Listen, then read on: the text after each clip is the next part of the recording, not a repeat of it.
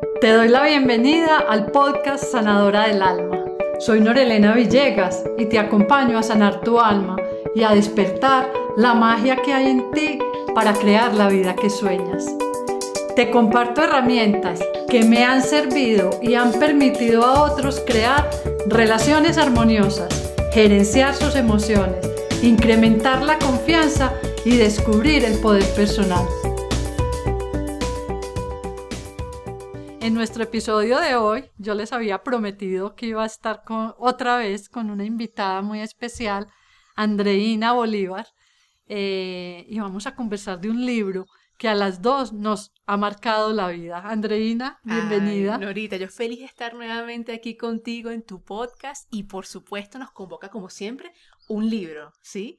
Y en esta oportunidad es nada más y nada menos que El plan de tu alma de Robert Schwartz que no es solo este libro, hay una triada. Está el plan de tu alma, el don de tu alma y el amor de tu alma.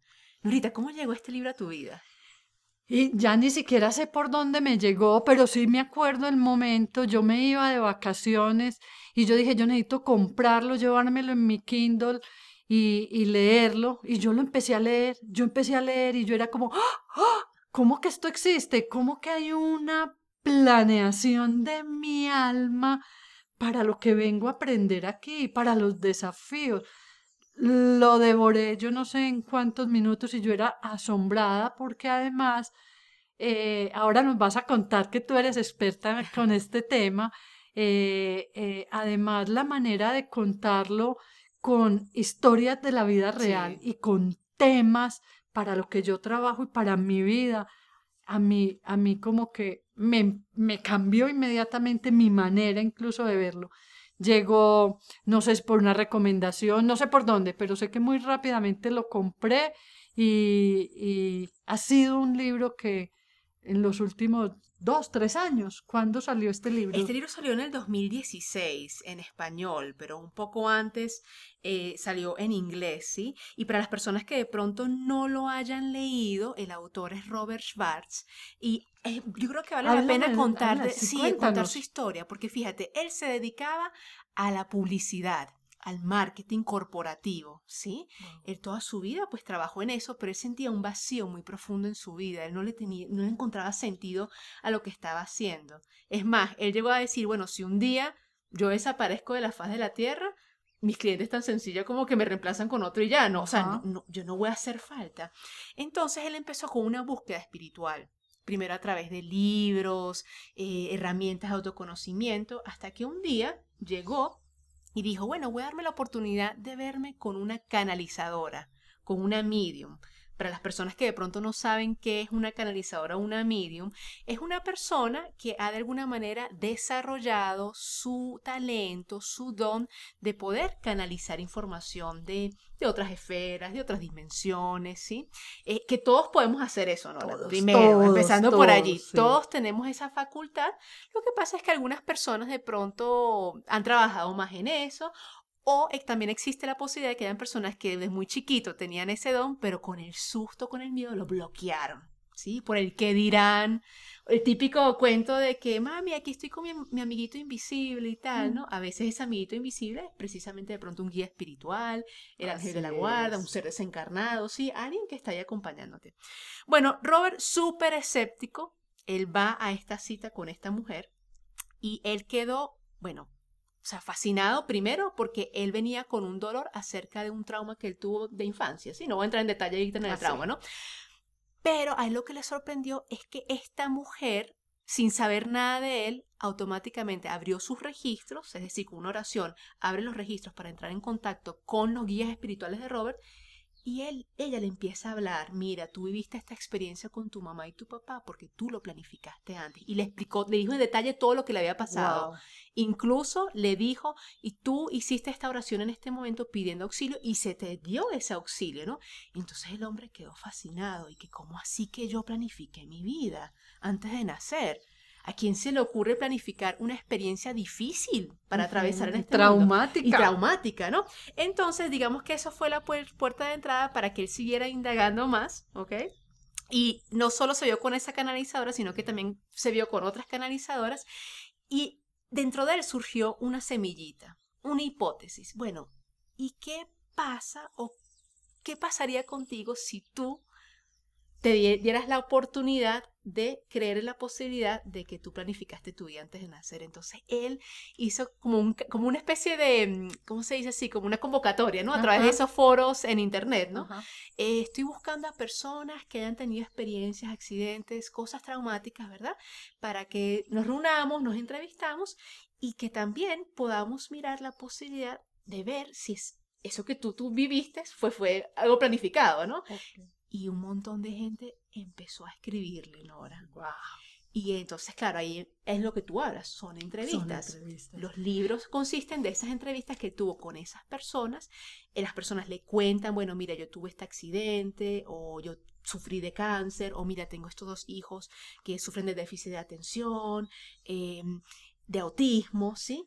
Y después de que él se entrevista con esas personas, luego tiene una sesión con una canalizadora que les abre los registros y mm. precisamente va al momento de la planificación prenatal. Su alma, cómo planificó encontrarse con esos niños, cómo planificó tener esa enfermedad. Es fascinante. Es fascinante. Mira, a mí me ha pasado algo con el libro. A mí me cambió la, la manera de ver la vida y vuelvo y digo yo que acompaño tantas personas que llegan, pero ¿por qué me pasó esto? ¿Pero por qué me está pasando esto? ¿Pero por qué sufro de esto? ¿Pero por qué mi marido me abandonó de esta manera? Etcétera.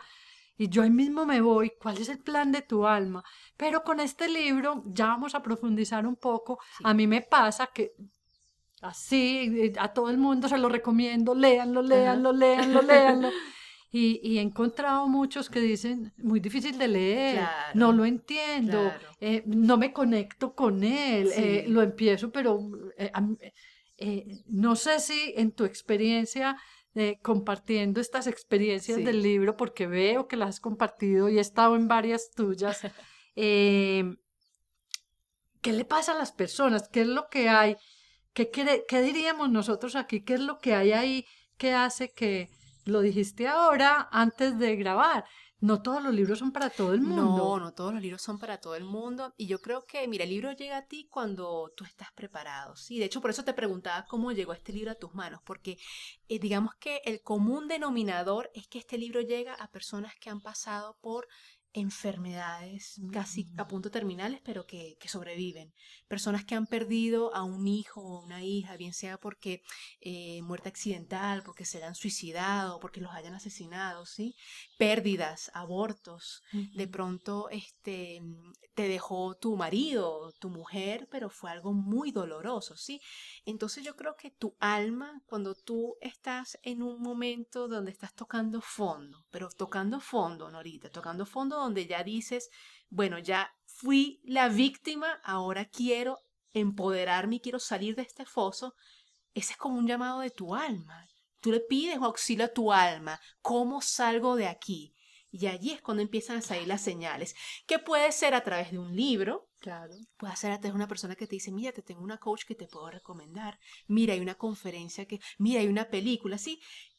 El alma sabe cuando tú estás preparado o preparada para recibir esa información. Entonces, tú dices, yo recomiendo el libro. Bueno, yo comparto el libro en mis redes y hago conferencias abiertas, ¿verdad? Pero allí va el que quiere yo no obligo a nadie. y, a nadie yo le digo, te tienes que leer este libro porque antes de morir te tienes que... No, no, no. Este libro es para aquellas personas que se dan la oportunidad de creer en que existe algo más allá de lo que nuestros ojos ven, algo más allá de lo material, ¿sí? Y, y tú sabes cuándo eso es real porque empieza a manifestarse sincronías empiezas a tener como un anhelo por un lugar más allá del que tú conoces aquí, ¿sí? Y incluso pasa cuando de pronto te encuentras con personas que nunca habías conocido en tu vida, pero algo en su mirada te dice, oye, yo conozco a esta alma, estoy segura que hemos estado en otras vidas juntos, ¿sí? Tú dirás, bueno, Andreina, y entonces hay que creer en la reencarnación para leer este libro. Bueno, no, no hay que creer, pero yo sí te digo algo, si crees en la reencarnación o si te planteas la posibilidad de que esta no es tu primera encarnación, pues te digo algo, sería muy aburrido que esta sea mi encarnación, te lo digo, Norita, o sea, qué aburrido. Y estoy segura que la sabiduría que tanto tú como yo, como otras personas que están escuchando esto, traen dentro de sí, es de otras vidas. Claro, eh, mira, incluso en, cuando yo me formé como coach, yo decía, ¿cómo me pongo esto al servicio de la gente? ¿Cómo pongo? ¿Cómo pongo? Y yo vi que yo hacía mis procesos de coaching tocando. Ah, sí. Sí, y yo, y por algún lado yo encontré eh, la formación como maestra Reiki. El día que yo llegué a la formación y empezaron a enseñar, yo decía, yo eso ya lo hago, mm. yo eso ya lo sabía hacer, pero eso lo he hecho yo. Entonces, como que, como que ahí empecé a decir, ah, esta es una sabiduría ancestral que viene aquí. Entonces yo creo que lo he vivido lo he sentido con muchas cosas que yo digo como, esto yo ya lo sabía, esto yo ya lo... Sí, Y, y, y, no para creer o no creer en la reencarnación, sino decir, somos seres que, que eh, tú lo dices, el multiverso, estamos a, la vez en distintos momentos de vida y eso llega a nosotros. Cuando este libro llegó a mí, y yo empiezo a leer el plan de tu alma, yo empecé a entender, a entender, ah, ya entendí, ah, ya entendí, ah, ya sé. Y empecé incluso conmigo misma a decir, ¿para qué viene esta experiencia en mi vida? ¿Qué viene a enseñarme? ¿De qué necesito hacerme cargo? ¿Qué necesito aprender? Y es muy bonito porque en las entrevistas, y esto es spoiler, pero en las entrevistas incluso, aunque el plan de mi alma programe algo, si yo anticipadamente resuelvo eso, poner un límite, eh, el autocuidado, porque está muy basado en las experiencias que mi alma necesita para seguir creciendo. Claro. Para seguir evolucionando. Entonces yo digo, ¿cómo anticiparme a eso? Sí, yo creo que hay que empezar por una algo muy importante y es el libre albedrío, ¿sí? Eso es súper importante. Todos, absolutamente todos, si bien hemos planificado, no significa que hayamos planificado una sola cosa, no. Hemos planificado diferentes experiencias que nos van a llevar a un solo objetivo, ¿verdad? Dependiendo de tu nivel de conciencia, esas vías pueden ser dolorosas o menos dolorosas, pero la lección siempre va a ser la misma. Robert Schwartz, que he tenido oportunidad de estar en, bueno, sesiones con él, regresiones grupales, ¿sí? Este, habla de, que el alma viene a aprender varias cosas, entre ellas el amor incondicional, el servicio incondicional, el poder nivelar eh, la deuda kármica energética, que no se vea como un castigo, no, sencillamente basémonos en la ley universal de acción y reacción, la ley de causa y efecto, ¿sí? Si tú de pronto en tu vida este, trabajaste con los alemanes, por ejemplo, ¿verdad? Eh, y trabajaste en la parte de publicidad, de marketing, ¿sí? Pero lo que estabas divulgando era una mentira, obviamente, o existe la posibilidad de que en tu próxima vida, para que tú aprendas de eso, vas a encarnar, como es el caso de uno de los niños en el libro, ¿verdad? Vas a encarnar un, con un niño mudo o con un niño autista que no puede comunicarse. ¿Sí?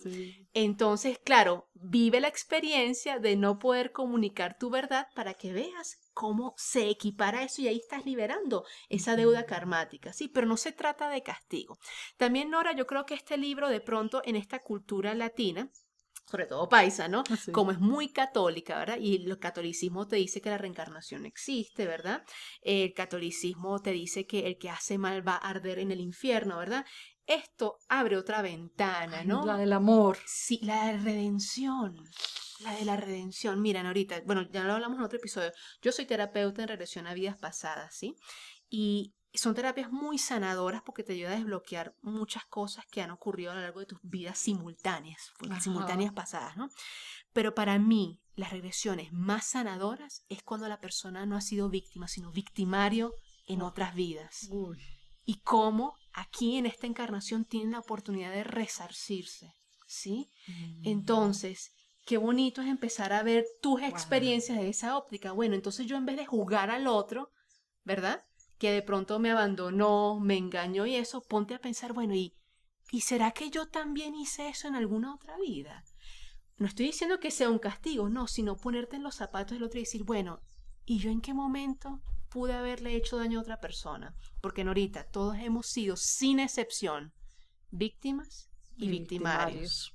¿Sí? Entonces, te ayuda a conectar con esa compasión por el otro y contigo mismo. Eh, eh, me encanta ese, ese lugar de la compasión y yo aquí no sé de cuál de los tres libros estoy hablando porque los consumí rápidamente, el plan de tu alma, el don de tu alma y el amor de tu alma, porque es desde, desde esa lección, es como cuando voy a la universidad y necesito aprender una materia y hasta que yo no gane esa materia no puedo seguir, o sea, y no me puedo graduar. Entonces, como la posibilidad de ver que este libro a mí me muestra que, que puedo aprender, que lo puedo hacer de otra manera, que el otro también está aprendiendo y que yo al otro ya no lo juzgo, yo digo, eso es lo que su alma necesita en este momento y esa reacción o esa acción o, ese, o esa decisión que toma o ese camino que elige también le permite lograr o dejar de lograr. Sí, y eso es lo bonito, porque bueno, esto no lo dicen en el plan de tu alma, ¿no? Pero me, hiciste una analogía preciosa. El planeta Tierra es una escuela. ¿Sí? Y dentro de esa escuela hay diferentes grados, ¿no? Está el kinder, el primer grado, segundo grado, tercer grado, cuarto grado, sí, así sucesivamente, ¿no? ¿Qué está pasando en este momento planetario que muchos llaman la ascensión planetaria o ya estamos dejando la noche cósmica para entrar al día galáctico, ¿no? ¿Qué está pasando? Que ya estamos pasando como humanidad de la escuela a la universidad. Estamos como en el último ciclo y de hecho en uno de los libros eh, los guías espirituales lo mencionan. Miren, ustedes ahorita hay, hay tanto caos, tantas guerras, tanto desmadre en el planeta porque ustedes ahorita están pasando de grado, ¿sí? Y cada vez que hay un, un digamos como un salto, un salto cuántico, ¿verdad? Hay un montón de almas que dicen, yo quiero encarnar en ese momento, ¿verdad? Porque tengo la oportunidad de aprender y evolucionar rápidamente, ¿sí? Entonces... por el grado de dificultad. Por el grado de dificultad, exactamente. Entonces, Robert Schwartz lo mencionaba en una de las talleres. Él decía, mira, del 2012 aproximadamente, ¿no? Que fue como ese, ese, ese cambio frecuencial del planeta. Eh, habían miles de almas esperando para encarnarse. Miles, miles, ¿verdad? Entonces él decía que no todo el mundo encarnó, sino que había que hacer como un casting, llámalo así, un casting para poder encarnar. ¿Qué podías aportarle tú a este cambio vibracional en el planeta? ¿Qué traías tú de bagaje y qué podías resarcir en este momento? ¿sí? Entonces, en este momento, muchos de nosotros estamos viviendo nuestro último ciclo de encarnación para pasar a la universidad, ¿sí? Y tú te dirás, bueno, pero y entonces, ¿y si no lo logro? ¿Y si no pasa? No pasa nada. No pasa nada. No pasa nada. Hay otro planeta igualito a la Tierra donde si tú no logras pasar las pruebas ahorita, tú reencarnas allí y continúas. Todos tienen la oportunidad sin excepción. Todos tienen diferentes niveles de conciencia y el Dios Padre, Madre, Creador, la fuente, como tú lo quieras llamar, ¿verdad? Es tan bondadoso que le da la oportunidad absolutamente a todos, a, a su ritmo, a su tiempo. Andreina, me estás haciendo pensar en algo que no había pensado y es los niños de hoy. Ah, sí, los niños cristales, los niños arcoíris. Porque, porque vienen con, con, con, yo lo he nombrado mm, así jocosamente, vienen con otros chips. Sí. Y es que vienen, entonces oyéndote, yo dije, claro, estos niños vienen con una información grandísima y vienen con una misión específica. Sí, sí. Bueno, eh, Robert Schwartz no habla de esto en sus libros, ¿no? Pero creo que sí le he escuchado hablar en algunas, en algunas entrevistas y eso, ¿no? Eh, hazte de cuenta de que hay muchos niños que eh, son, son almas maestras encarnando en ellos, ¿sí?